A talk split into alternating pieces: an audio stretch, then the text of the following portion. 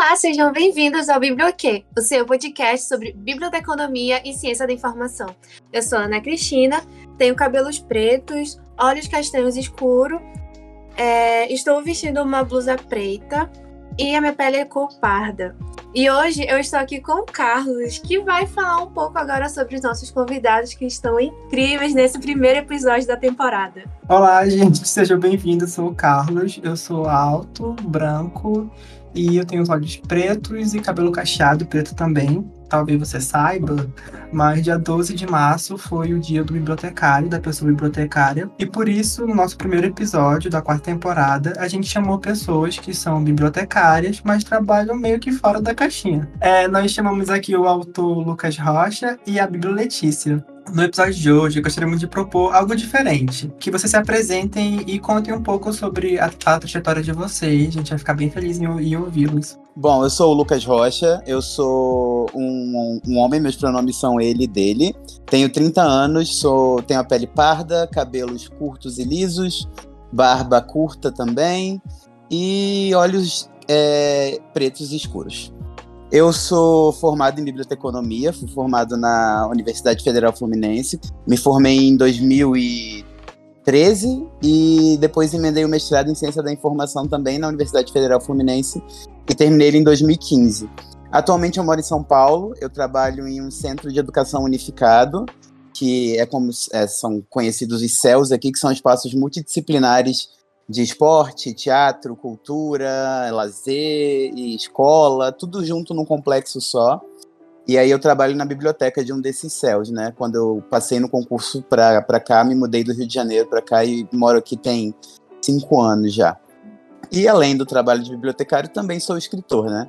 O Você Tem a Vida Inteira foi meu primeiro livro, e ele trata sobre HIV dentro dessa perspectiva do século XXI, né? Que era uma coisa que eu sentia muita falta. Todas as histórias que eu lia sobre HIV eram sobre pessoas que morriam de HIV, e eu quis contar uma história sobre pessoas que vivem com HIV. Assim, o livro foi traduzido, foi publicado nos Estados Unidos e, no Reino Unido, ganhou prêmios, eu fiquei muito feliz com tudo isso. E no finalzinho do ano passado eu publiquei meu segundo livro, que é o Rumores da Cidade, que é uma proposta um pouco diferente, né? Ele é um livro um pouco mais jovem, e ele vai fa falar muito sobre cidade pequena e você se assumir gay em uma cidade pequena sendo filho de um prefeito em campanha de reeleição. Então, é o livro que eu gosto de falar que é fofoca, fake news e muita gente desesperada o tempo inteiro. Interior, é né? isso. Cidade do interior.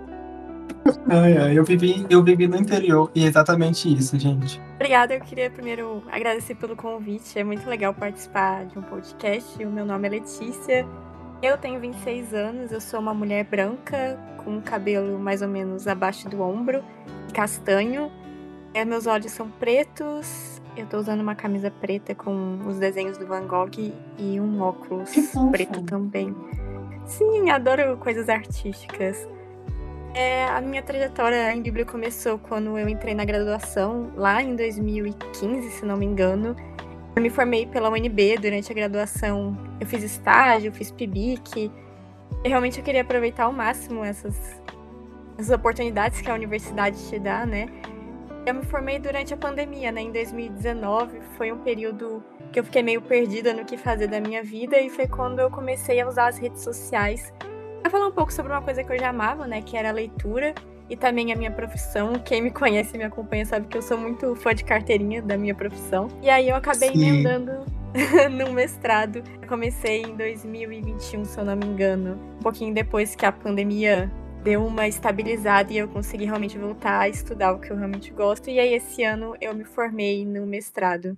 E tudo. Letícia Lucas, tem um tempo que o Biblioquê acompanha vocês. Nossa, tem um tempo, tem um tempão. Eu já venho pensando em convidar vocês há muito tempo, me aqui de prova. Só que eu acho que a gente tava, a gente tava, sei lá, a gente tinha acabado de começar o, o programa, o podcast, e eu falei, "Hum, Ai, mas esse ano veio aí o Biblioquê, ele surgiu na Universidade do Amazonas, lá do Norte, e a gente está tendo muita visibilidade por, por conta do podcast. Nosso podcast, ele é, as, as pessoas do mundo todo escutam. Nosso segundo é, ouvinte, eu não sei porquê, mas Ohio, porque, eu não entendo, eu não entendo por que nosso, a, a cidade mais ouvida é Ohio, Ohio, Estados Unidos. Vai entender, Uau. gente. Que loucura! Sim, tudo acontece lá, né? Não sei se a cidade tem alguma coisa aí. Mas enfim, a, a gente tá muito, muito feliz que vocês estão aqui hoje. Eu sei que vai ser muito divertido. Tivemos aqui episódios anteriores que, com bibliotecários que, que têm trabalhos, são ditos não tradicionais, né? Que não são dentro da biblioteca. Aí, se vocês quiserem ouvir, é só descer o feed atrás do, no Spotify que você vai encontrar vários episódios legais. Né, a gente tem várias perguntas para vocês.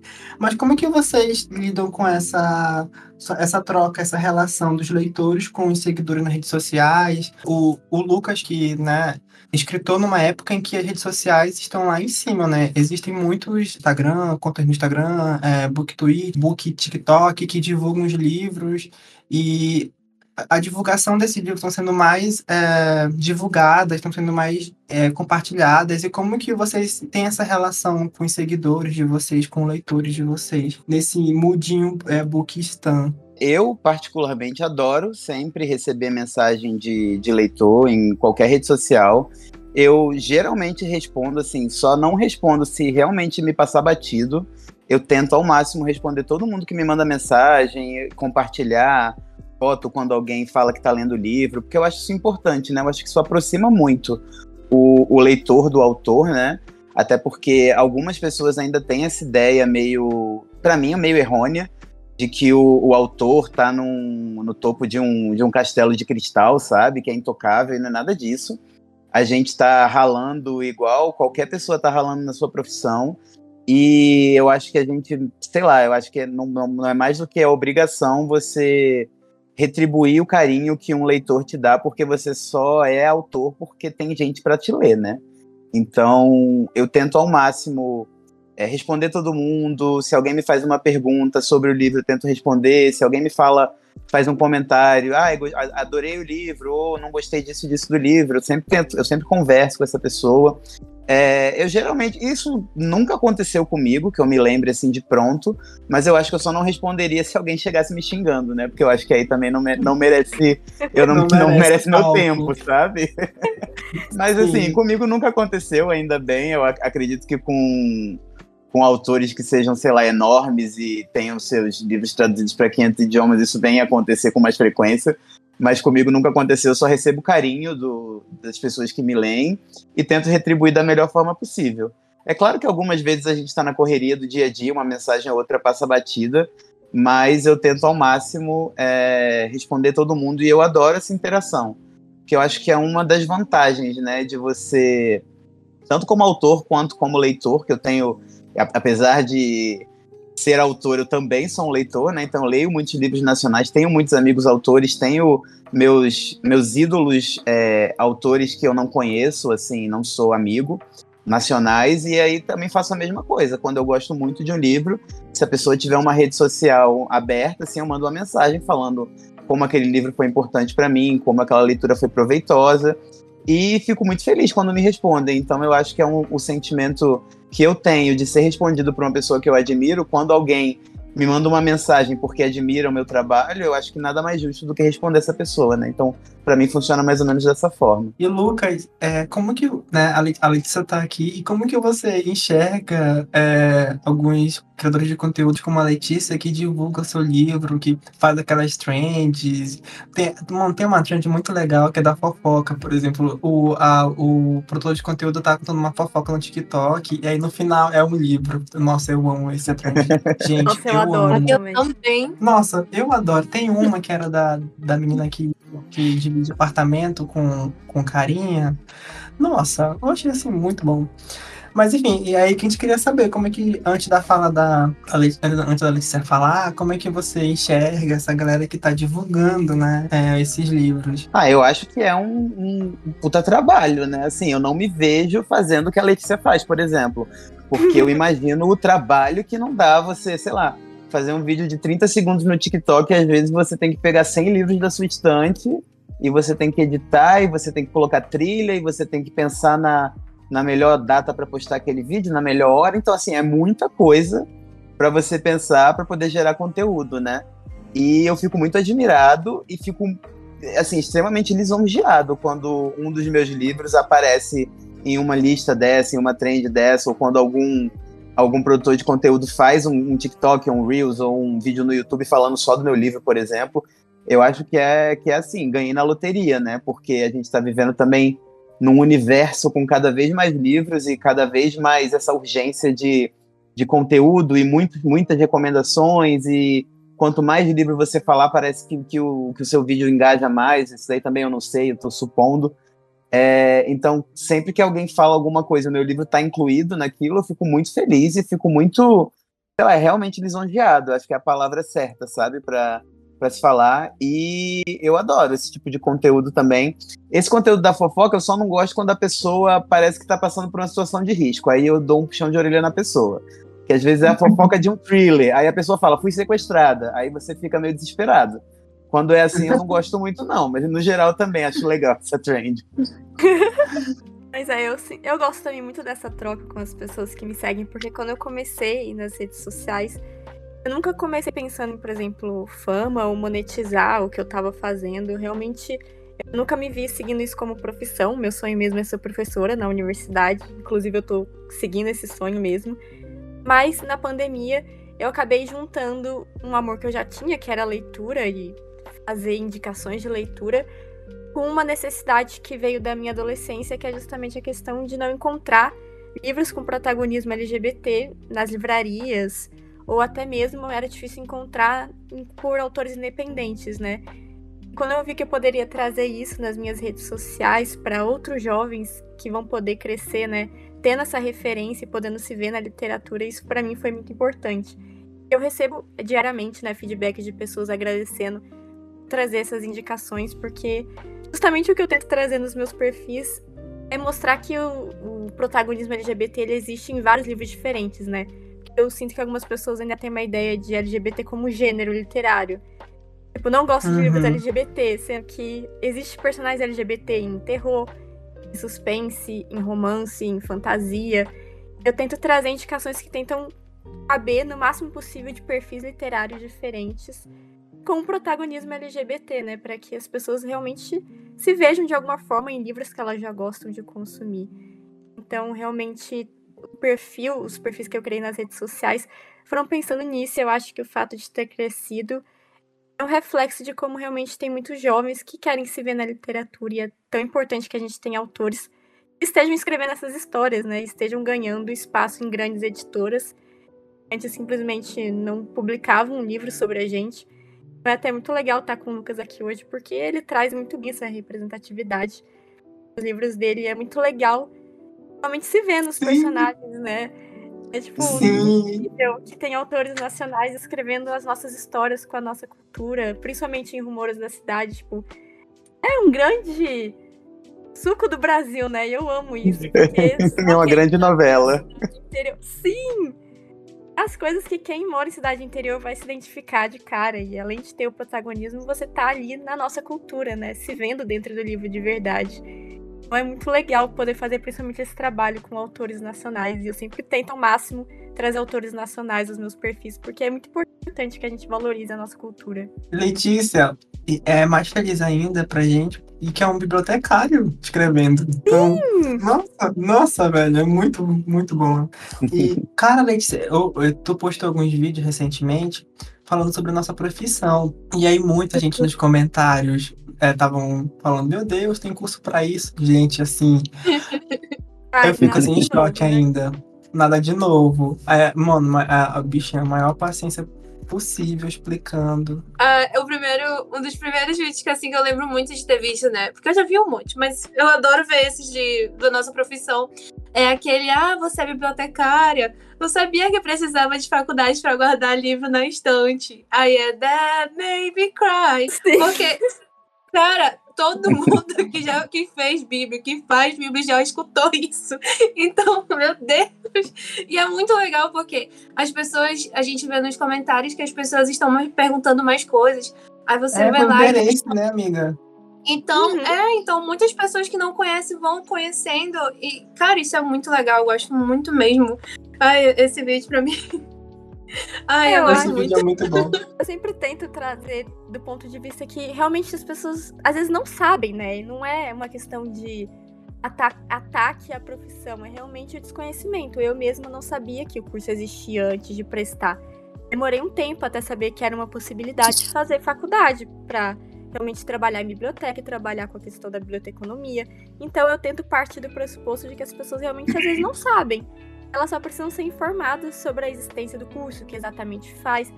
E, querendo ou não, não é divulgado, né, o que, que a nossa profissão de fato atua, todas as uhum. possibilidades. Uhum. É difícil encontrar essa informação. E tem isso no TikTok, que é uma plataforma que muitos jovens têm acesso, é uma coisa fantástica, né? Porque isso acaba chegando a lugares que, sinceramente, eu não creio que chegaria. Tipo, por boca a boca, por exemplo. E é muito legal mesmo ter esse tipo de conteúdo no, no TikTok, por exemplo. Eu acho que falta a gente ainda atrelar um pouco mais a imagem do curso com uma imagem mais jovem, né? Porque eu sinto que muitas pessoas da nova geração têm uma ideia meio antiquada de o que é a biblioteconomia, não consegue ver o perfil dele trabalhando como bibliotecário, mas é porque desconhece quanto a biblioteconomia está ligado com tecnologia, com pessoas jovens que estão atuando de várias formas para incentivar a leitura, disseminar informação. Então, eu acho que é só um diálogo na linguagem adequada as pessoas começarem a conhecer um pouco mais o curso. É, ambos têm relação muito estreita com a literatura e a comunidade LGBTQIA+. E o Lucas, né, por exemplo, ele se tornou um bibliotecário que ele usa a escrita para disseminar as informações sobre essa comunidade. É, eu queria que vocês contassem para gente como vocês percebem a importância dessa representação na literatura, é, vocês já falaram, né, que a, a, Letícia, por exemplo, ela não via muito isso e realmente, particularmente antes, eu não tinha uma visão assim tão grande sobre o tanto de diversidade que tem dessas histórias, né? A maioria das histórias que eu via não era tão diversa assim, então acabava que ficava meio que na ignorância. E foi a partir, né, também do de conhecendo o trabalho da da Letícia e também de outros perfis que eu comecei a seguir pelas mídias sociais, que eu comecei a ver como tinha essa representatividade, como era fantástica ver essa representatividade em outros tipos, né? É, em, em, thriller, por exemplo, eu gosto muito né, de, desse tipo de terror e, e, tem esse protagonismo. E eu queria saber como vocês percebem né, essa importância, como Amiga, tem aquele meme, queremos ir trambiqueiras. Nossa! Diz que roubem bancos, que assassinem, é, tá certo. É. Adoro! Não, então, é, é, esse mês, por exemplo, a gente tá em, a, agora a gente vai entrar em abril, né? A gente está fechando março, agora vai entrar em abril. E abril é comemorado o mês do livro, da leitura e da biblioteca, eu não sei se é no Brasil todo, mas aqui em São Paulo a gente sempre tem algumas ações dentro lá do, do de onde eu trabalho para falar sobre isso. E esse ano eu até fui convidado pela Secretaria Municipal de Educação para falar um pouco sobre exatamente o que a gente vai falar agora, que é literatura e representatividade, né? Então, eu só estou comentando isso porque, primeiro, que eu acho uma coisa é, excepcional a Prefeitura de São Paulo colocar a questão da representatividade Nossa, como tema do ano, né? O tema desse ano do livro da leitura é representatividade na leitura. E aí, e aí, sabendo do meu trabalho, escrevendo livros e tal, e eu sou um servidor da, do Sistema Municipal de Bibliotecas, aí me, me convidaram. E aí é, eu falei muito, e, e, eu repito aqui, eu acho que é mais uma provocação, né? Porque enquanto a gente tá no nosso mundinho, nosso no caso não, né? Mas as pessoas em geral estão no mundinho cisgênero, branco, heteronormativo, classe média alta, vendo problemas de pessoas que estão bem longe da gente, né? Com, por exemplo, a gente vê uma novela da, das oito, uma novela do Manuel Carlos, é, e a gente vê problemas de dondocas do Leblon, né, no Rio de Janeiro. São os meus problemas? Provavelmente não, porque não Nossa, sou uma dondoca. Gost, gostaria muito de ser aquele meme da Bia Falcão falando que não tem voo da Grécia para o Rio de Janeiro direto, né? E aí ela tem que pegar a ponte aérea para São Paulo. Queria muito ser aquela pessoa passar raiva no café da manhã e sair falando, ai, ah, eu estou sem fome. Meu Deus, eu saio de casa sem comer, eu fico com fome a manhã toda. Exatamente, tomar um copinho de suco e sair correndo. Mas aí é isso, sabe? Enquanto você estiver lendo essas narrativas, você vai achar que o mundo é isso. E eu acho que a questão da representatividade, ela entra exatamente para te mostrar que o mundo é, a como, como a gente sabe que ele é, ele é muito diverso em todas as suas nuances. Então, quando a gente faz essa brincadeira das gays trambiqueiras e tal, também é muito importante colocar, porque a gente precisa de protagonistas que sejam falhos. Como a gente já tem protagonistas heteronormativos, brancos, cisgêneros, em todas as suas nuances, em todas as suas vilanesas e, e bondades, eu acho que falta um pouco, ainda falta um pouco disso no, na literatura LGBT, né? Eu falo do meu recorte, que é o que me cabe. É, então, é, essa representatividade para mim é isso. É o quanto você está disposto a ler uma coisa que talvez não seja a sua realidade, para você ter empatia necessária para saber que o mundo é muito diverso e é muito diferente da sua bolha, né?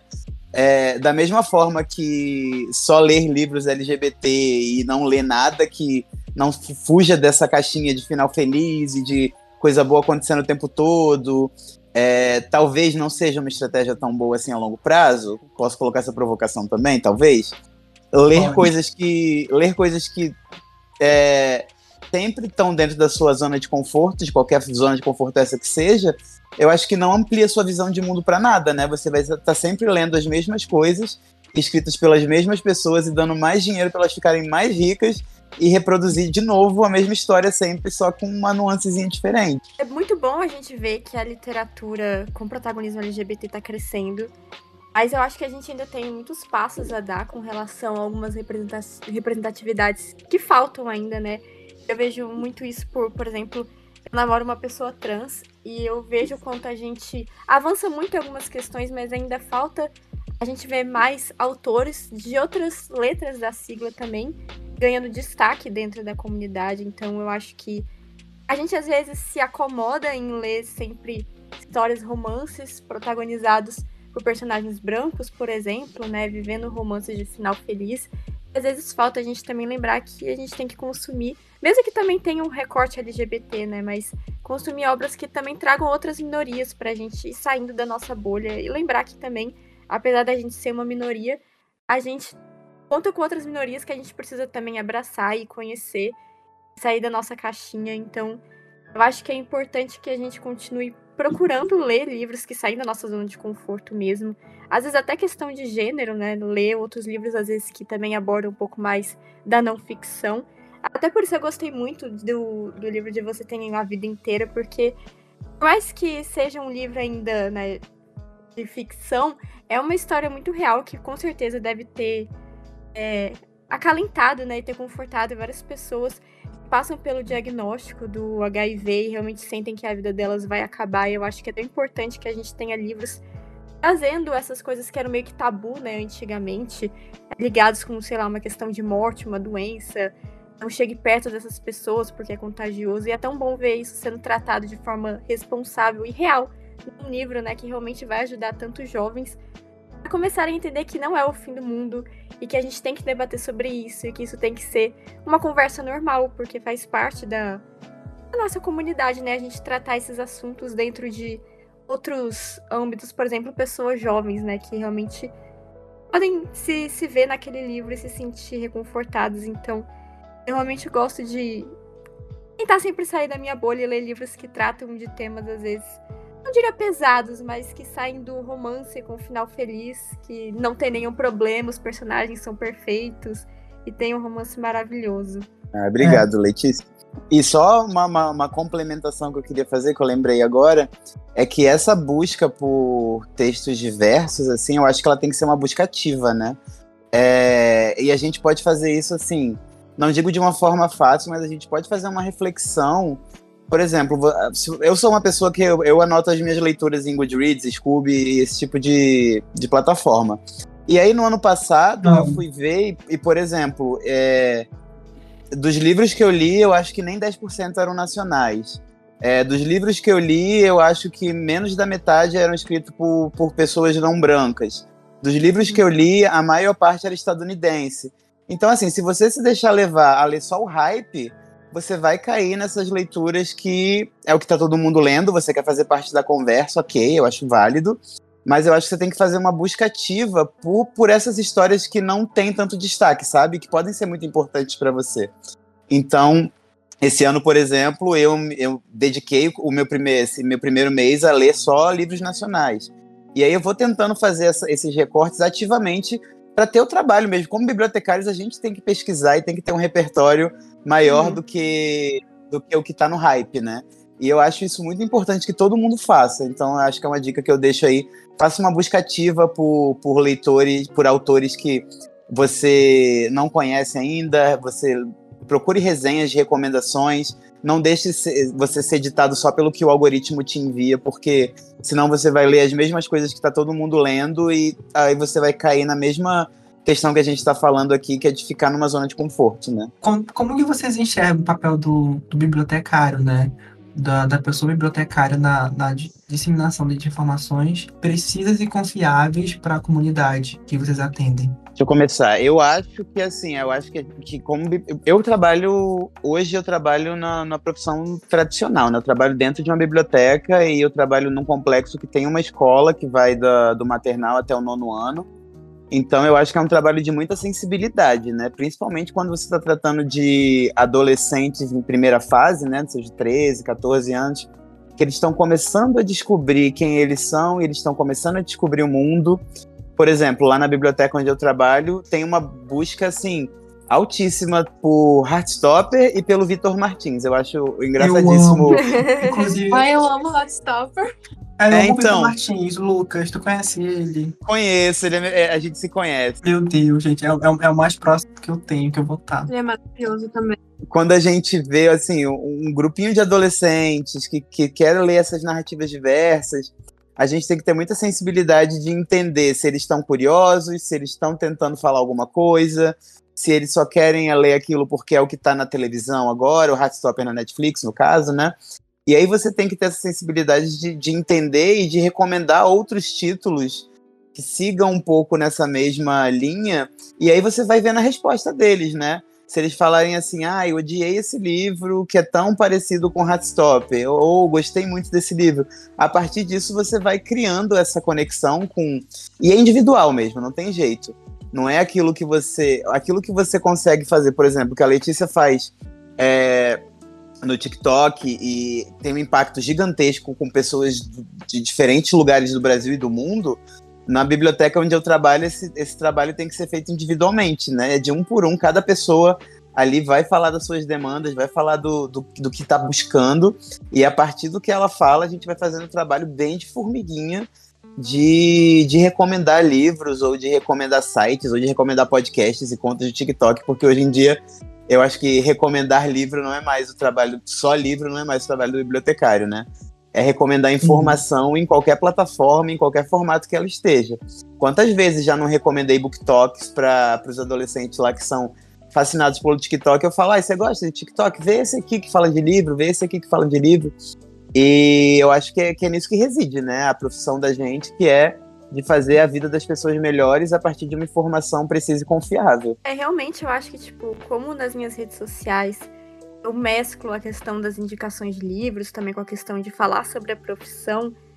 É muito interessante ver essa questão de trazer a informação correta, né? Eu vejo mais isso quando eu tô falando da nossa profissão como bibliotecário, porque a gente acaba se deparando com muitas visões erradas para as perguntas que as pessoas me trazem sobre, ah, eu tenho vontade de fazer biblioteconomia, eu gosto muito da, de leitura, gosto muito de livros, mas isso aqui é uma profissão já ultrapassada, ou que as bibliotecas vão acabar, então não faz mais sentido se formar nessa profissão. Eu acho que até na nossa própria profissão a gente tem que trazer um pouco essa questão de informar as pessoas sobre a realidade também na literatura. A gente vê várias vezes coisas errôneas, né, sendo divulgadas e as pessoas às vezes não vão atrás da informação de realmente saber, vão seguindo aquele pensamento de manada, né? Eu acho que até quando a gente vai fazer indicações de livros é difícil a gente quebrar meio que o que tá todo mundo lendo e todo mundo quer ler o que tá todo mundo lendo, e às vezes a gente tenta trazer indicações de outros livros com outras perspectivas, e é difícil você furar essa bolha, né? Principalmente essa questão do BookTok, né, que ficou muito famoso durante a pandemia, várias livrarias começaram a colocar estantes de livros famosos do BookTok, né? E acaba que às vezes isso é, é, congela as pessoas num cômodo de, do que elas querem ler, eu até entendo, eu de fato, quando um livro tá muito hypado, eu fico me perguntando por que será que o livro tá tão hypado. Deve ser muito bom. Só que às vezes hype uns livros que a qualidade é bem questionável e traz umas coisas não muito legais. Eu já vi, tu dando nota 3 pra onde eu hypado. Eu, fico, é, eu gosto dessa daqui. Cara, Letícia, tu faz uma coisa muito legal no teu feed, por exemplo, ah, tem um assunto em alto no momento. Por exemplo, The Last of, The Last of Us, que tava em alta, e você colocou lá. Ah, se você gostou da série, você pode gostar desse livro. Nossa, eu, é, se você é diário, você pode gostar desse livro. Nossa, eu amo, sério. Nossa, criatividade é mil. Eu amo como você faz isso. Ai, obrigada. Eu sempre tento trazer realmente o meu, o meu objetivo é alcançar vários públicos. Tentar mostrar que tem um, um, leitor potencial em todo mundo, né? Então, às vezes, a pessoa só precisa encontrar livros que se adequam ao que ela gosta de ler, né? O que exatamente é o interesse dela. E por isso eu tento trazer esses posts de, por exemplo, ah, se você gosta dessa música da Taylor Swift, leia esse livro. Se você gosta Sim. dessa série, leia esse livro. Pra ver se assim as pessoas criam mais interesse em ler livros, né? Realmente buscar outras formas de entretenimento. Tem de roupa, gente, o estilinho de roupa, sabe? Ah, se você se veste assim. é perfeito. Nossa, gente, é muito bom. Nossa, eu amei, porque minha vibe é bem hairstopper mesmo. Ela acertou. Aqueles estereótipos, né? Mas é isso, eu acho que a gente tem um papel, o bibliotecário tem um papel, e eu fico muito feliz de ver mais bibliotecários ganhando espaço nas redes sociais, de diferentes cidades e falando sobre diferentes perspectivas. Eu acho que eu acompanho mais bibliotecários voltados para a área de concurso público, né, que dão dicas de concurso e tudo mais. Mas é sempre legal ver que essas pessoas tiram tempo para falar sobre a profissão, tentar desmistificar a profissão. Então a gente tem um trabalho muito importante de trazer informação correta, né? E eu acho que nas redes sociais com a informação digital, o nosso trabalho nunca foi tão importante com a questão de fake news, tentar realmente trazer um pouco fontes confiáveis, né, leituras confiáveis. Então é muito legal a gente ter esse espaço dentro das redes sociais para realmente trazer essa informação para as pessoas, né, principalmente para um público jovem que às vezes gosta de consumir conteúdo só nas redes sociais. Então a gente tem um trabalho importante trazer informação confiável dentro da mídia que eles gostam de consumir, né? Exatamente isso. É, nossa, atacando hate aqui e em áreas tradicionais, e o Lucas trabalha como bibliotecário, o Lucas não me cancela. não, não, é, Deus, não é isso, que igual aquele meme, sabe? Não é isso. Não foi o que eu quis dizer. Pareceu, mas não era. Não, é, gente, é porque assim, é o que eu luto, né? É, a, a, a, minha missão de vida é mostrar para as pessoas que você pode trabalhar além da biblioteca. Sim, eu amo, ah, eu, eu amo biblioteca, gente. Eu amo o espaço de biblioteca, eu amo a minha profissão. E, e, só que assim, é, a gente tem que quebrar paradigmas e quebrar estereotipos da profissão, do, do curso, e mostrar as outras facetas que o curso tem, entendeu? E que a profissão tem. Eu acho isso muito legal, porque as redes sociais, ele, a gente tem esse espaço para falar, entendeu? Só dizendo, mas eu só dizendo que eu amo, sim, tá? Inclusive, se quiserem alguém que está ficando aqui de Portugal, quer me dar um emprego em alguma biblioteca, eu tô aceitando. Não, mas eu acho que o trabalho que vocês fazem, ele, ele tá certíssimo, porque eu trabalho numa biblioteca tradicional porque é o que eu quero. Não é porque. É, é, é porque assim, eu, eu sempre fui concurseiro, sempre tive objetivo de estabilidade, sabe? E, é, e era esse, essa a minha pegada. Mas assim, era para qualquer área que tivesse. Eu já trabalhei fazendo pesquisa em engenharia nuclear, por exemplo. Então, as possibilidades de ser bibliotecário, elas são infinitas, literalmente. E quando você está tratando de informação, a informação, ela tá o papel é um suporte da informação e a, mídia digital é um outro suporte.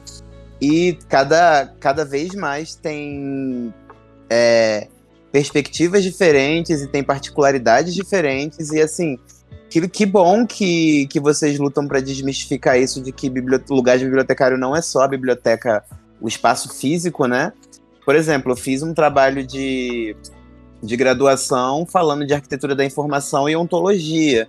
Então, é tudo que, que se trabalha em, base de dados de, é, de lojas de varejo de Amazon, Submarino. É, o trabalho que eles fazem de organização do conhecimento ali poderia muito ser muito mais facilmente feito por bibliotecários do que por, por profissionais de tecnologia da informação, né?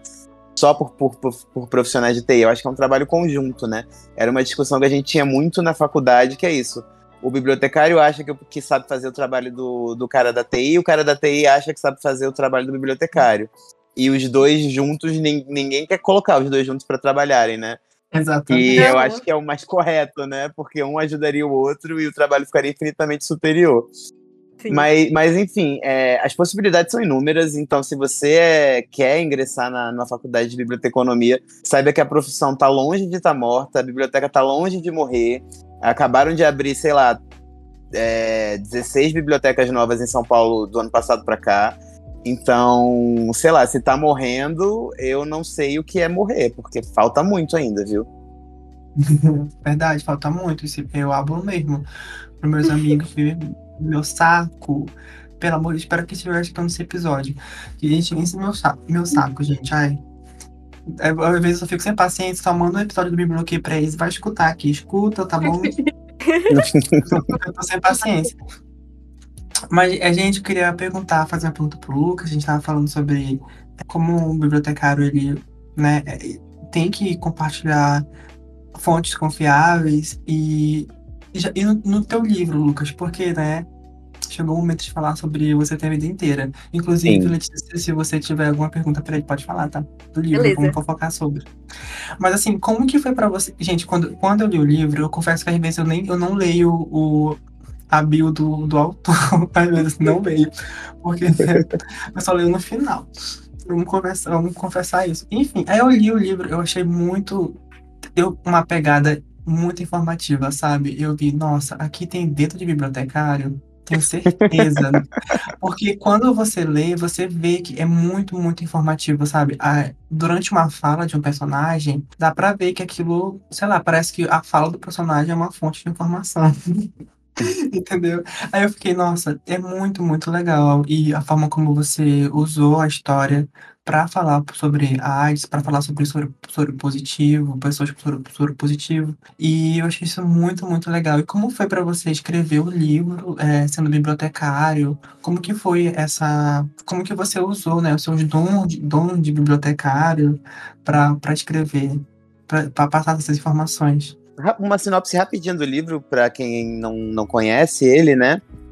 O Você Tem a Vida Inteira, ele é uma história que vai tratar majoritariamente de HIV, e ele parte de três personagens principais, né? Um que acaba de descobrir que tem HIV, um outro que não tem HIV, mas se, mas se relaciona com um terceiro personagem que é HIV positivo há três anos, né? Então as vidas dele, eles acabam criando uma amizade por conta desse diagnóstico do primeiro personagem, e acabam trocando informações, falando sobre medos, frustrações, enfim, tudo que gira em torno desse estigma muito mais social do que medicamentoso, né, do HIV como ele é hoje.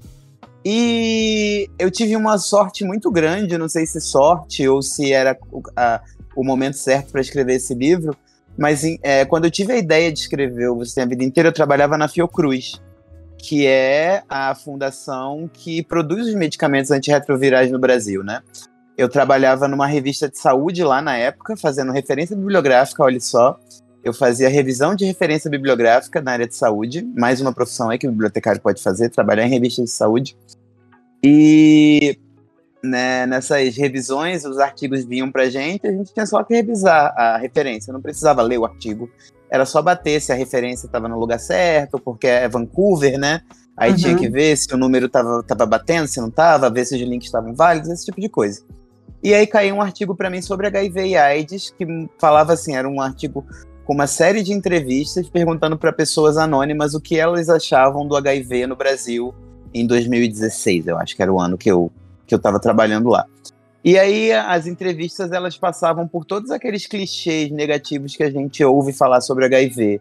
Ai, que o HIV ele é contagioso, só é contagioso se você compartilhar talheres só homens gays contraem HIV, aquela, aquele papo anos 80, anos 90. Ai, sim, e então, na minha sim. cabeça, ninguém mais falava ou pensava assim. Mas era um artigo novo, né? Não era um artigo de revisão de literatura, era um artigo recente, eram pessoas que estavam vivas falando aqu aquele tipo de coisa. Então eu percebi, olha, temos um problema aqui, né? Como é que eu posso ajudar a sanar esse problema minimamente que seja? Aí eu tive a ideia de fazer esse livro, porque eu já estava querendo escrever livro para jovem adulto, né? Que era uma coisa que estava me interessando muito, estava consumindo muito livro jovem adulto.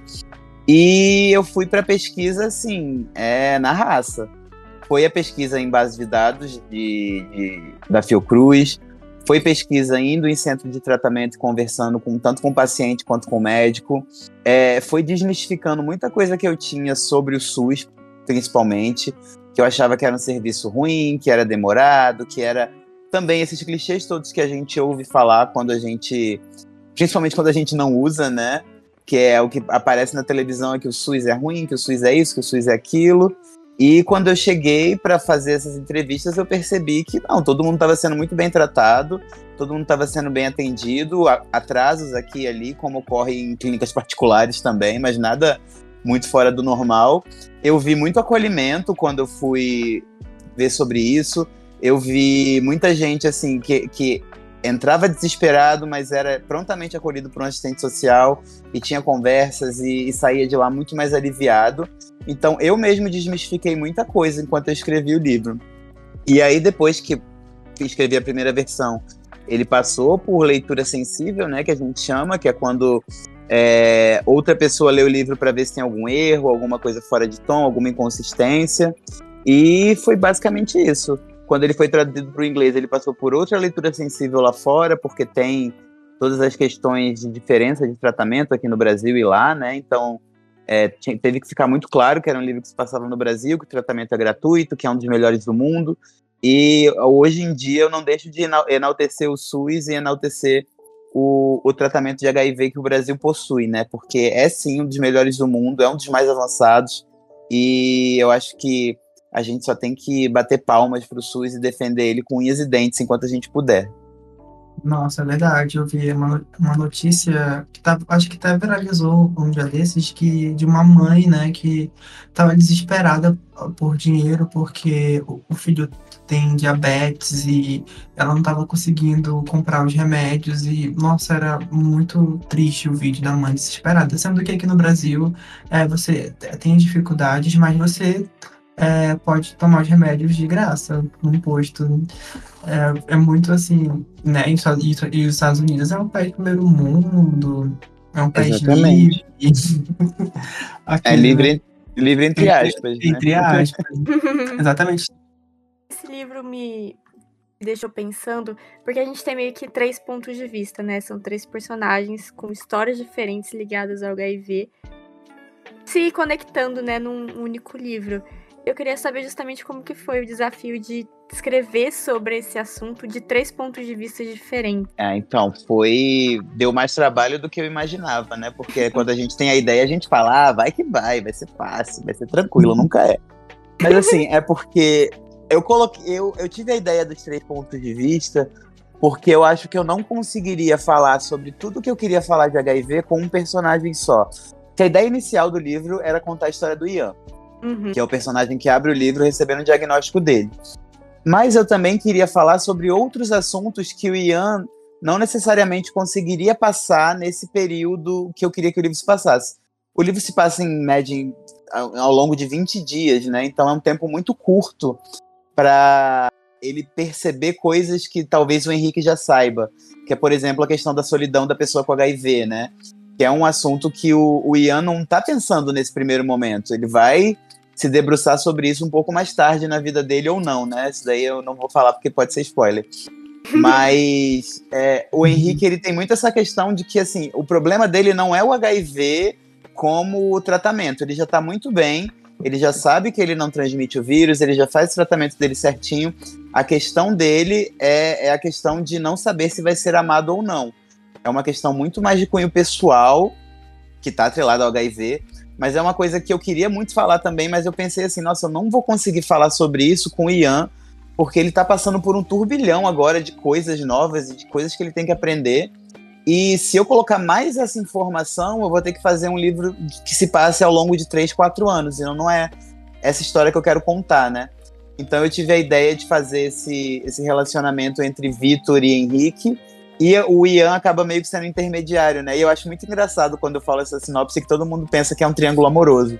e em momento nenhum é um triângulo amoroso nessa história, né?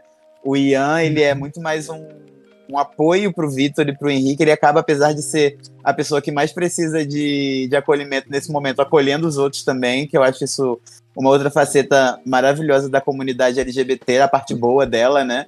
É que quando tem pessoas que podem estar no pior momento, mas quando elas precisam acolher outras que também estão mal, elas acolhem. É, isso é uma coisa que eu aprendi na fazendo parte da comunidade, né? E eu acho que é isso. É, foi, Ai, foi mais ou menos por aí que, que rolou essa ideia de fazer os três. Uhum.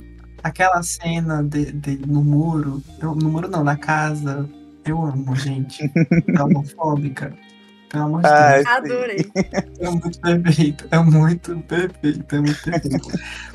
gente, a gente chegou quase. Tá chegando quase no fim do episódio. A gente vai ler algumas, algumas perguntas do Twitter que mandaram pra gente. A primeira pergunta é do Alisson, arroba AlissonPNG.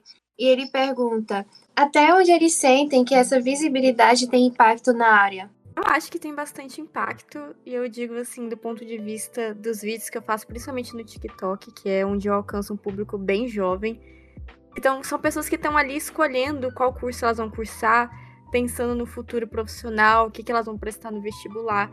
É muito legal porque eu recebo muito feedback de pessoas falando: olha, por causa de você, eu fui fazer o curso de biblioteconomia, tô colocando aqui SISU, tô fazendo vestibular para essa área, porque eu não conhecia e graças a você eu conheci o curso e eu achei muito interessante. Então, eu sinto esse impacto, e mesmo nas pessoas que não querem fazer o curso, o impacto delas aprenderem sobre outras áreas, né, e pararem de passar para frente informações incorretas sobre a profissão. Então, Principalmente quando vídeos viralizam no TikTok, você vê as pessoas debatendo nos comentários, se informando, dá para ver que aquilo tem um impacto nas pessoas, na mudança de visão da profissão e da área, né? Com, a, com os, os book Twitch, book, é, Instagram, book redes sociais, é, você, você, percebe, você percebe que é, as pessoas começaram a ler mais, porque eu, eu notei muito que eu nunca, nunca vi tanto leitor, não sei porquê, eu, eu acho que agora, o meu algoritmo, não sei, mas meu TikTok só dá leitor. Eu não sei que eu fico, eu fico assustado, fico, meu Deus, uma, uma criança de 13 anos lendo tudo. Inclusive, gente, pelo amor de Deus, não divulga hot pra criança de 13 anos, não. Sim, pelo amor de Deus. Nossa, anos lendo hot, pelo amor de Deus. classificação indicativa. Exatamente, no TikTok eu sempre vejo. Meu pai sabe, eu denuncio. Mas, enfim, Nossa, tem é... perfil que só compartilha esse tipo de livro. Sim. Aí quando tu vai ver, é só gente de 12, 13 anos falando sobre. Eu fico chocado. Mas você, você sentiu que é, o, o, os leitores aumentaram devido a esse sucesso que tá fazendo? Olha, eu tenho uma percepção pessoal que foi uma junção de duas coisas acho que a pandemia, que colocou muitas pessoas em quarentena e essas pessoas foram atrás ou de novos hobbies ou de retornar a hábitos que elas não conseguiam manter quando estava com uma rotina mais intensa, né? O home office acabou ajudando muitas pessoas a voltarem a ler com certa regularidade.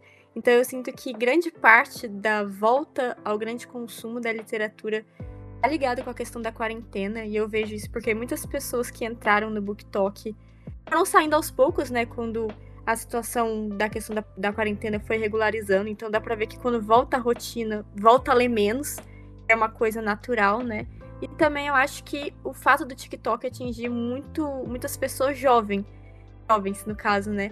Antes poderiam ter um certo não preconceito ou medo da literatura, mas acaba que muitas vezes a, leitura, a literatura que é colocada nas escolas, né, não consegue pegar esse público para se tornar leitor assíduo, e eu acho que o trabalho que muitos booktalkers, book Instagram fazem nas redes sociais é tentar trazer essas, essas pessoas jovens para a literatura, né, buscar mais, ler mais. Então, eu acho que foi uma junção disso, do, da conversa com o público jovem em redes sociais e a quarentena que acabou disponibilizando um tempo extra para as pessoas lerem, né? Sim, essa pergunta foi da arroba underline Rebs, underline, eu esqueci de falar. É, eu acho que eu concordo completamente com a Letícia. Eu acho que a, a quarentena, por exemplo, para mim a quarentena nesse quesito de home office eu li muito mais, porque até porque eu não queria lidar com a realidade do mundo lá fora, né? Eu acho que isso contribuiu muito para aumentar o número de leitor e eu acho que é, é, pegar o pegar esse público jovem, eu acho que a, a literatura ela entrou nesse quesito de gerar discussões, né? Gerar conversas. Eu acho que é isso que, que gera o engajamento, né, na leitura, no caso. É, você vê aquilo que uma pessoa famosa está lendo, você quer ler também, e aí você e o seu grupinho de amigos vão ler aquilo e vocês vão conversar sobre aquilo, vocês vão falar se vocês gostaram, vão falar se vocês não gostaram. E aí, a partir do momento que vocês percebem, que as pessoas percebem que isso é uma coisa legal de se fazer, de você terminar, todo mundo terminar de ler um livro junto e conversar sobre ele, eu acho que, que, é, que é a, a tendência é de repetir né, esse processo e ao longo, ao longo desse tempo descobrindo livros novos e autores novos e participar de eventos, que agora que os eventos voltaram, a, a última Bienal que teve foi recorde de novo de vendas, né? Eu acho que a Bienal vai se consolidando cada vez mais como um termômetro de literatura, sobretudo para jovens, com números de vendas cada vez mais expressivos. Eu fico muito feliz quando, com, com, quando isso acontece, né? Porque eu acho que de 2018 para cá os números só vêm aumentando de quantidade de livros vendidos e quantidade de autores convidados. E espero que continue se mantendo assim, porque é um bom termômetro para a gente ver é, se a literatura está sendo consumida ou não. Aí, e aí, saindo um pouco do lado de mercadológico, né? E, porque falar de vendas é uma coisa e falar de leituras é outro, né? Mas eu acho que as pessoas realmente estão lendo mais e como a Letícia falou, não tem as métricas, né, das, das pessoas com, à medida que voltam ao trabalho leem menos, mas eu acredito que realmente é um processo natural, porque uma coisa é você trabalhar de home office e não ter que pegar duas horas para ir, duas horas para voltar de trânsito. Isso faz muita diferença, né, ao longo da semana. Uhum. Nossa, assim, é realmente. Na pandemia eu li muito, agora com mestrado tô lendo bem pouco, mas ainda leio ainda no transporte público. Mas não continuo lendo. Mas, mas, cara, na pandemia eu li bastante mesmo. Ah, inclusive saudades, fazer maratona. Inclusive, não sei se vocês conhecem, mas ah, na Twitch tá rolando uma comunidade muito legal de é, que fazem lives de foco, de produtividade. Sim. E tem, tem, os, tem o Book Twitch, né? E eu, gente, sou viciado, eu faço lives também por lá. Nossa, eu li bastante. Antes, então, do Durante a pandemia, eu consumi muito live tweet, porque era o que me ajudava realmente a manter o foco e conversar. E, nossa, eu participei de muitas. Entrava às nossa, vezes em. Entrava em perfil de. Às vezes eu tava assim, viciado. Eu falei, meu Deus do céu, gente, eu não aguento mais ver sério, eu não aguento mais ler em silêncio sozinho. Eu preciso de alguém lendo comigo. Quem é que tá fazendo live nesse momento? Aí entrava às vezes um live de de gente que, assim, nem conhecia, não conhecia o trabalho, não sabia quem era, mas eu vi lá, live de, de leitura, entrava. Aí Nossa. falava assim, ah, 20 minutos, vamos ler, fazer sprint. Tô, tô lá, tô eu lá ouvindo a, a o lo-fizinho e, e, lendo o livro. Só que é isso, agora que o trabalho voltou para presencial, eu não tenho mais tempo de fazer esses sprints, né? Essas, é, de Nossa, fazer, de participar dessas tweets. Eu também amava, era muito legal e, e, assim, aumentava bastante qualquer produtividade que eu tinha, né? Porque eu também escrevi muito durante a pandemia e eu usava muito esses sprints para escrever, mas agora não sei mais o que é escrever porque tô sem tempo, mas vou voltar. Na pandemia eu entrei em muito clube de leitura. Eu lembro que eu entrei em um clube que era um livro diferente a cada semana. E Meu a gente Deus. fazia live e se juntava para conversar sobre o livro. E, cara, eu nunca li tanto como naquela época, porque tinha aquele negócio, né? A gente tinha um grupo também no WhatsApp e a gente podia mandar frases ou alguma coisa. Gente, olha que legal essa parte. E aí, meu Deus, gente, tal, tal página, tal capítulo vai acontecer tal coisa, vocês precisam ler. E aí ficava naquele negócio, ah, eu preciso ler, eu preciso ler, preciso ler. E aí acabava que a gente fazia live, a gente ficava horas falando sobre o livro que a gente lia na semana. Então foi uma época é, também que eu bastante. Ai, era muito legal. Agora com o TCC fica difícil. Ô, oh, amiga, vai dar certo, vai dar certo. Ó, tem mais uma pergunta aqui do, do, do Twitter, que é do arroba popdeuva. Hum, deve ser, deve ser fã de, de diva pop, tenho certeza. É, como bibliotecários divulgadores, é, como eles reconhecem, em vista que esse comércio esse, esse mercado está muito mais relacionado a comprar e consumir do que realmente promover a cultura e disseminar a leitura gratuita. Meu Deus, ele militou. militou é, muito. muita, muita, muita, botou muita coisa aí, mas é, gente, é. A militância. É, a gente aprende isso na faculdade, né? Disseminação seletiva da informação, né? É o que eu falei um pouco, mais, um pouco antes, é de você ter sensibilidade, seja em cara a cara com uma pessoa, seja com, com a sua comunidade, de entender quem é essa comunidade ou quem são essas pessoas, o que elas gostam de consumir e a partir disso trazer recomendações para elas, né? Porque também não faz sentido. Eu sou um autor de literatura jovem, eu sei que a minha base de leitores é um público jovem, eu não vou chapar um, um livro de memórias do Winston Churchill para elas, né? Porque não faz sentido. Não faz sentido nem para mim como leitor, não vai fazer sentido para quem é, consome meu trabalho. Então eu acho que é muito isso, de você entender quem é o seu público, seja ele um ou um milhão, e a partir desse entendimento você recomendar coisas que façam sentido e que talvez sejam. Assim, o meu, a, a minha percepção é de sempre tentar furar a bolha do óbvio, né? É de uhum. apresentar um livro que, sei lá, eu li na minha adolescência e gostei muito e uh, não vejo ninguém falando sobre ele hoje eu tento é, falar desse livro, assim, rezando para ele não ser problemático, porque eu li ele há 15 anos atrás e eu não sei se ele passa no teste do tempo, né? Mas eu, é o que eu tento fazer lá na biblioteca, por exemplo. Eu adoro recomendar o Com Amor Simon, que é um livro que faz parte da minha formação e é um livro que os adolescentes hoje não conhecem, porque já passou da, da, da fase para eles, né? Com Amor Simon foi um livro muito importante para mim quando eu tinha 22 anos, hoje eu tô Nossa. com 30. Eu então, a, a, a, os adolescentes que têm 13, 14 já não sabem quem é a Becky Albertalli. Então, é, eu vou lá e recomendo. É, então, eu recomendo 100 anos de solidão para um adolescente que eu vejo que é um pouco parecido com como eu era quando era adolescente de querer ler coisas assim mais cultes e não sei o que, que eu era muito assim quando eu era adolescente, né? Eu não queria ler livro popular porque eu achava que era uma coisa assim, ai, todo mundo tá lendo, deve ser ruim. Eu quero ler isso que ninguém conhece. Eu era assim quando eu era adolescente, né? Hoje em dia eu sou o completo oposto. É, mas aí eu tento recomendar clássicos. Eu vejo que é um, um, Tem um. Por exemplo, tem um adolescente lá que só lê.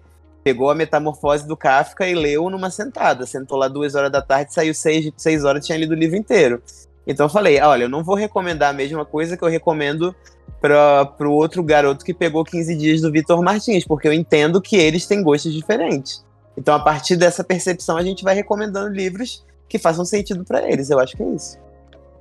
É, eu acho que, tipo assim, estando dentro de um mercado, não podemos deixar de negar, a gente sempre vê que a gente, enquanto pro produtores de conteúdo literário, a gente é, é, meio que contraditório, porque as pessoas às vezes me perguntam a diferença de trabalhar numa livraria numa biblioteca, por exemplo. Eu sempre tenho que lembrar que, gente, o objetivo da biblioteca não é lucrar com a literatura, não é lucrar com a divulgação, com indicações de livro, é realmente buscar disseminar.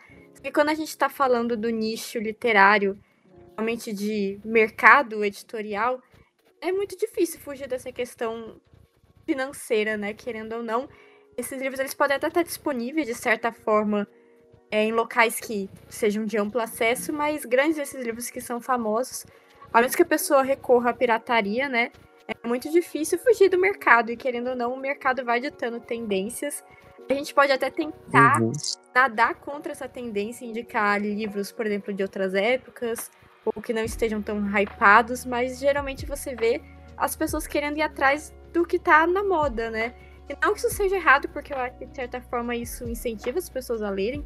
Igual tem séries que ficam famosas e tem filmes que ficam famosos, também tem os livros que ficam famosos e querendo ou não, muitas pessoas entram no mundo da literatura por causa dessas é, fases de mercado, né?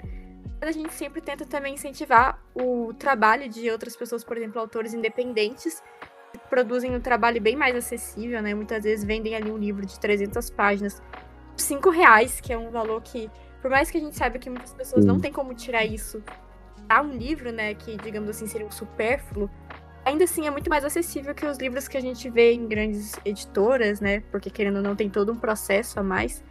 Mas a gente busca, pelo menos eu vejo isso dentro do meu nicho, assim, de produtores, a gente busca tanto oferecer livros de grandes editoras para quem gosta de ir em livrarias, comprar o livro que está todo mundo falando, e também para pessoas que não têm o mesmo acesso financeiro né, a essas obras e querem consumir livros independentes que são tão bons quanto, né? Então, a gente, eu acho que eu como bibliotecária sempre busco tentar ver o perfil da pessoa, né, e fazer indicações para diferentes perfis. perfis.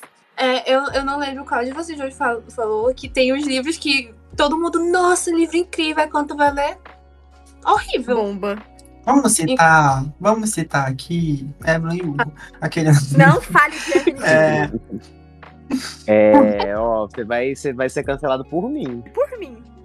meu Deus, você tá cancelado aqui. Brincadeira. brincadeira. Ao Não, tô vivo. brincando, tô brincando. gente- Pode, você pode, pode odiar livremente. Pode.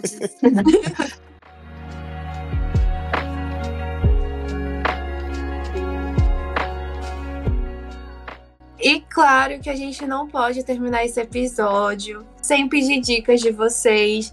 Eu também preciso colocar mais títulos na minha lista de livros para ler. Então, por favor, se vocês tiverem dicas de leitura para quem quer conhecer mais sobre é, o que tem né, na, de literatura, principalmente sobre a comunidade LGBTQIA, se vocês puderem indicar, por favor.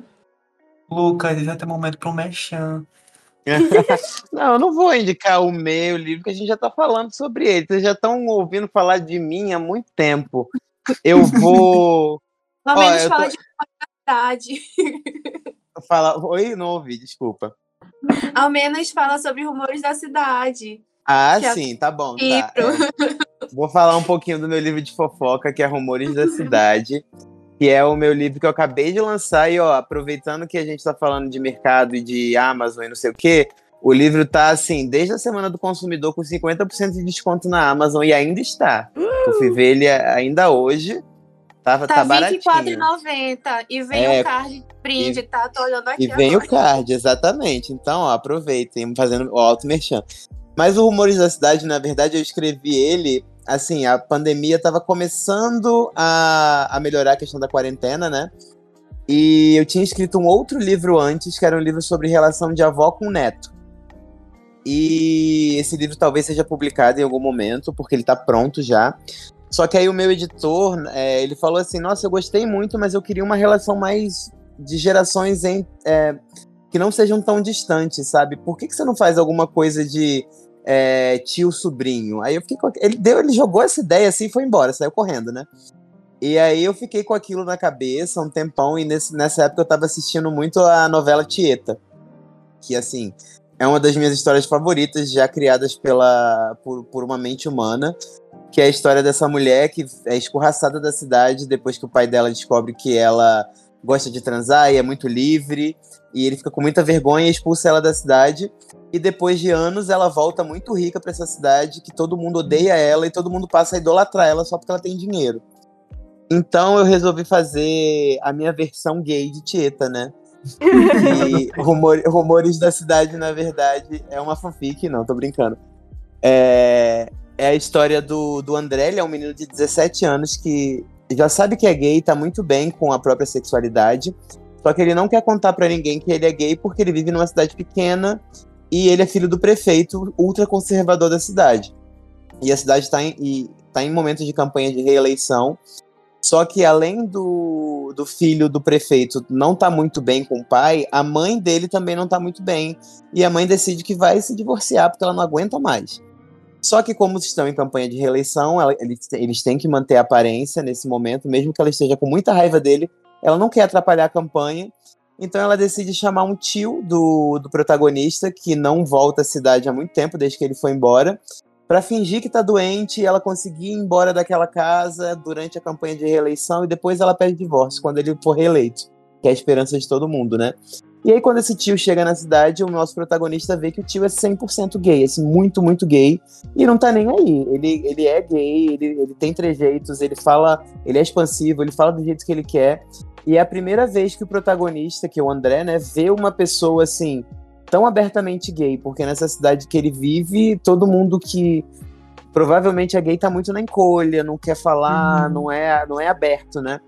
Então, ele começa a ter essa referência positiva de uma pessoa que é gay que tem sucesso, e ele começa a rever todas as perspectivas que ele tem de vida e daquela cidadezinha. Então, ele, ele começa a ver que o mundo é muito maior do que a cidadezinha onde ele tá. Então, é uma história que fala muito sobre isso, né? Então, é campanha de reeleição, então tem fake news, é ele descobrindo que não é o único gay da cidade, talvez. Então ele tem uma crushzinha no garoto. E será que esse garoto também não tem uma crushzinha nele? Então fica aí o questionamento. É um livro muito ra- rapidinho de ler, assim. É um livro muito alto astral. É um livro que tem muita fofoca, tem muita é, tem muita cena engraçada, então eu acho que é, é uma vibe parecida com Você Tem a Vida Inteira, só que um pouquinho mais jovem. Então eu gosto de tratar ah, ele não. assim. Eu vou, ter que, eu vou ter que ler no cu, gente. eu não acredito. Que tormento. Eu, eu comprando o livro, fazendo a. colocando na digitalizadora pra te mandar por PDF. Ah, não, amiga, pelo amor de Deus, não. O Lucas tá bem aqui. Pirataria não. Eu sendo cancelada pelo nosso autor. Vou, vou fazer indicações de diferentes gêneros para as pessoas poderem escolher. Primeiro, eu acho que Rumores da Cidade é um livro incrível, eu li recentemente também. E para quem é LGBT em cidade interior, vai ser um abraço maravilhoso. Que a gente sabe que tem uma dificuldade a mais você se assumir em ambientes que são mais conservadores, que tem aquele negócio de todo mundo vai falar da sua vida. Porque em cidade grande, muitas vezes, né, você tem mais a questão da proteção de. Ninguém sabe quem é você. Todo mundo nem aí. Agora, em cidade interior, realmente, principalmente se você é filho de uma pessoa importante, né? Ou de alguém conhecido na cidade, querendo ou não, não é mais um segredo a partir do momento que você assume isso, né, para outras pessoas. Então, esse é um livro muito bom. E eu tenho muitos seguidores que são de cidade pequena e eles sempre perguntam: Nossa, quando você acha que eu deveria me assumir? Eu tô numa cidade pequena, eu tenho medo de realmente sair de controle. Eu fico, gente, leia esse livro. Vai dar um abraço maravilhoso e uma sensação de você não está sozinho no mundo, né, com relação a isso. Vai ser um romance muito fofo, maravilhoso. Eu adorei ler. Realmente é uma leitura super rapidinha. Eu, particularmente, tenho 26 anos, né? Então, ultimamente eu tenho gostado de ler bastante livros que falam sobre a crise dos 20, 30 anos. Porque é realmente é o estágio da vida que eu Meu estou. Deus! Tu vai indicar Rai Tavares, né? Eu vou falar das vantagens de ser você, porque esse livro Meu é uma Deus! cópia da minha vida. Eu não sei como a Rai Tavares. A minha também, Letícia, a minha também. Fez um, uma, um- uma vigia, um Big Brother aqui pra escrever esse livro, porque todos os problemas da protagonista são os meus problemas. E eu fiquei obrigada, Rai Tavares, por isso. Esse livro é perfeito, é muito bom, gente. Eu dei tanta risada com esse Sim. livro. E são as minhas crises também. A, a Raya é incrível. Ai, A Rai é muito piadista, velho. Ela pega nosso trauma e faz piada. Hum. Você tá rindo, de repente tá chorando, tudo de uma vez só, muito bom. Eu adorei esse livro. Foi uma das minhas leituras assim preferidas do ano passado. Foi um abraço que eu realmente precisava, porque por mais que eu adore livros de jovens adultos, que tem ali os personagens mais na fase da escola, né, começando a se formar, eu também sinto muita saudade de ver protagonistas adultos LGBT, porque a gente enfrentando diferentes dilemas ao longo das fases da vida que a gente vai passando, né? E por mais que, por exemplo, autodescoberta de uma coisa mais ligada com a questão da adolescência, né? A gente também tem outros pontos a serem trabalhados quando a gente está em fases mais adultas, né? E é muito bom ver que a gente consegue encontrar livros com diferentes idades, diferentes problemas, protagonistas, né, que também são LGBT. Então esse é um romance mais Sim. eu não diria nem adulto, porque também é um romance voltado para um público mais jovem, né? Mas ele tem protagonista já na Uhum. fase da vida adulta, ali procurando emprego, tentando decidir o que quer fazer da E tem que pagar vida. boleto também, gente. Exato. Tipo, meu Deus, com o que, que eu vou trabalhar? Estou desempregada. Acabei de pedir demissão, vou no retiro, né? Nossa, De autodescoberta. nossa. Atrapalhando aqui a Letícia, Não, porque a fala dela, desculpa, Letícia. Mas é porque eu amo tanto esse livro, eu amo tanto a Rai Tavares, gente, assim, né? Sou fã dela, eu sou leitor dela há um tempinho. Mas esse livro me pegou muito, porque eu li é, quando eu pedi demissão na, na biblioteca onde eu trabalhava é, em Manaus pra vir para um outro país, sabe? Eu adorei. E eu acho, eu acho legal que na história não tem um vilão, né? Não tem, tipo, não tem ninguém pra odiar. O Porque vilão você é a vida e o é governo Bolsonaro. Exatamente. Exatamente. Ai, que ódio. Exatamente. Exatamente isso, gente. Nossa, eu li, eu amei. Essa era Rai Tavares, mora no meu coração. Sério. Nossa, um Eu amor. amei tanto. Amo. Esse livro realmente foi tudo que eu precisava ler nesse momento da minha vida. Eu também gosto muito de Conectadas, que é esse é mais para um público jovem. O pessoal geralmente me conhece por ter panfletado horrores conectadas. Tia Clara Alves, um amor de pessoa. Amo esse livro, porque eu tenho um relacionamento à distância, né? Então, maravilhoso, maravilhoso. E com relação, tipo, à fantasia, um livro que eu gosto muito é Garotos do Cemitério. O livro é escrito por um autor trans, o que eu acho super importante da gente ter esse reconhecimento autores que estão em outras letras da sigla, né? E é uma fantasia super legal, porque é uma fantasia paranormal que tem muita cultura latina, fala sobre o Dia dos Mortos. O protagonista é um homem trans que tá passando por toda uma questão de. Ah, eu quero fazer um ritual que é típico de, de homens, digamos assim, né? Só que não querem reconhecer ele enquanto um uhum. homem, e aí eles acham que a própria figura da morte não vai aceitar a identidade de gênero dele. Então tem uma discussão muito bonita sobre a questão de identidade. Eu amo nesse livro. E mistura com elementos também de romance, tem a fantasia, né, por trás da questão paranormal. Então é um romance. Um romance, ó. É um suspense barra romance que eu indico muito, que eu acho maravilhoso. E um suspense mesmo que eu amo, que é mais um thriller, na verdade, é As de Espadas, que esse livro, assim, qualquer oportunidade que você me dá, eu vou panfletar esse livro porque eu amo de paixão As de Espadas. Nossa, o As, o As de Espadas está na minha lista para ler há tanto tempo, eu ainda não peguei para ler, também. mas ele. Nossa, eu preciso muito ler esse livro. Desde que ele saiu, eu fiquei assim, desesperado. E aí. Nossa. A vida, né, aconteceu e eu deixei ele passar, mas eu vou ler. Maravilhoso, gente. Nunca um final me pegou tão de surpresa quanto As de Espadas. Hum, Ai, bom saber. Curioso. Agora eu quero, agora eu quero ler para hoje. E eu tenho, tenho que ler vários artigos sobre repositório.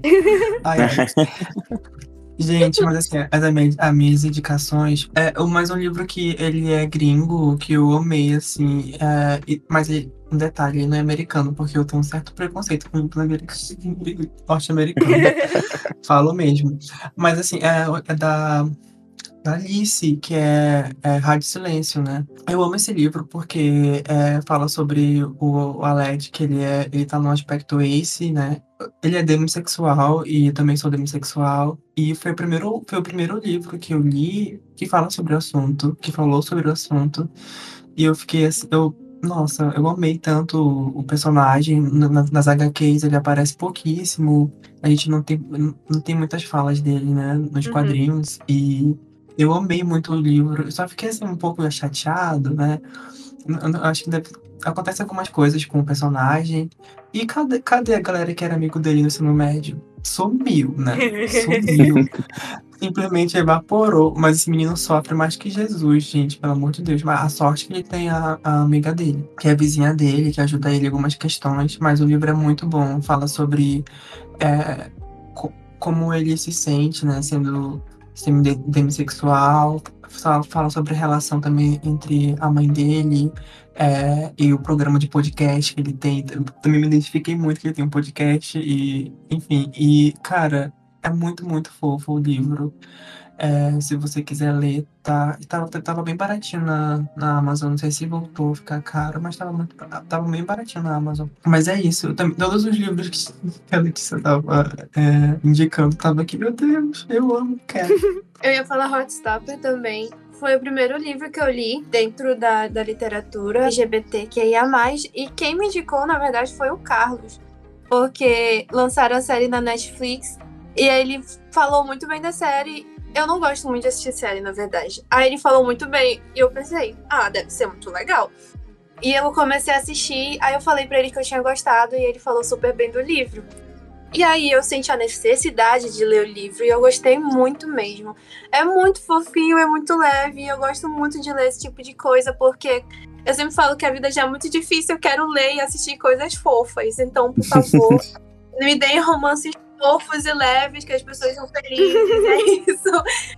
Lembrei agora que eu, como que eu esqueci do, do Vitor Martins, gente? Ele escreveu 15 Dias, que é um livro muito fofo, que é o protagonista gordo é, e também gay. Ele fica 15 dias de férias com, com o vizinho dele. Gente, esse livro aqui, esse livro, ai, vai, vai virar filme, inclusive, Vitor, cadê o filme? Pelo amor de Deus. É, e também um livro que é um pouco mais pesado, né? Eu tenho, eu, eu, tenho mais uma. Posso fazer só mais uma recomendação? Vocês estão falando de romance.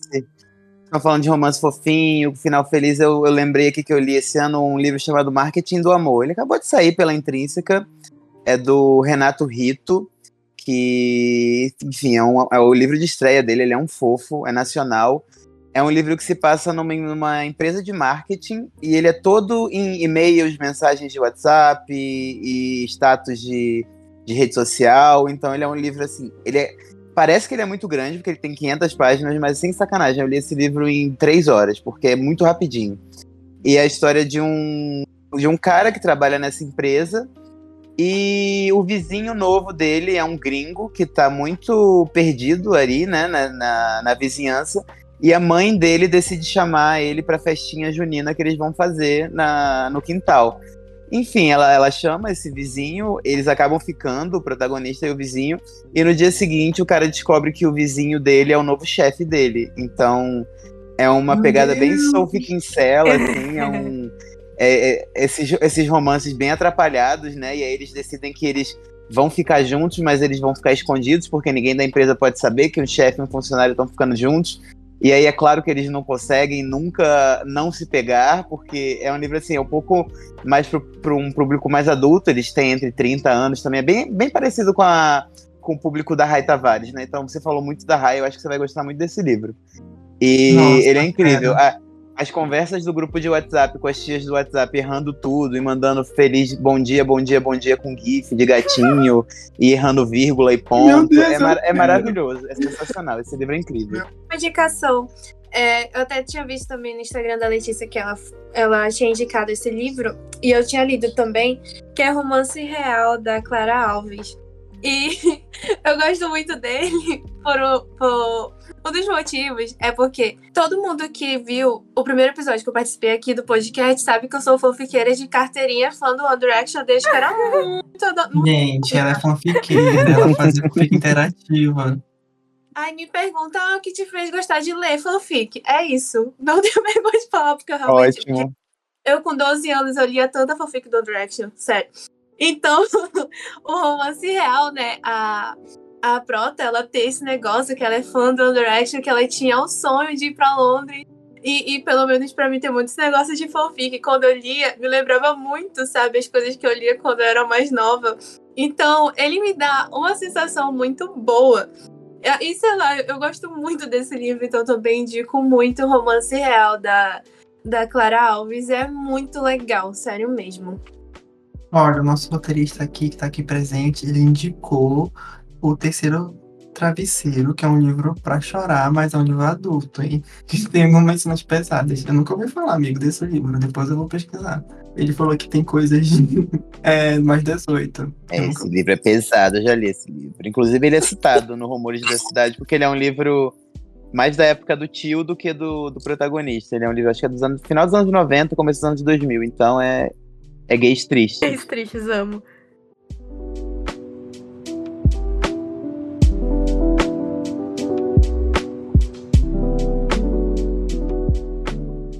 Meu Deus, a gente já chegou no fim do episódio. É, a gente quer agradecer muito vocês, meu Deus. É, mas antes de a gente fazer o encerramento, a gente queria que você deixasse um robô de vocês.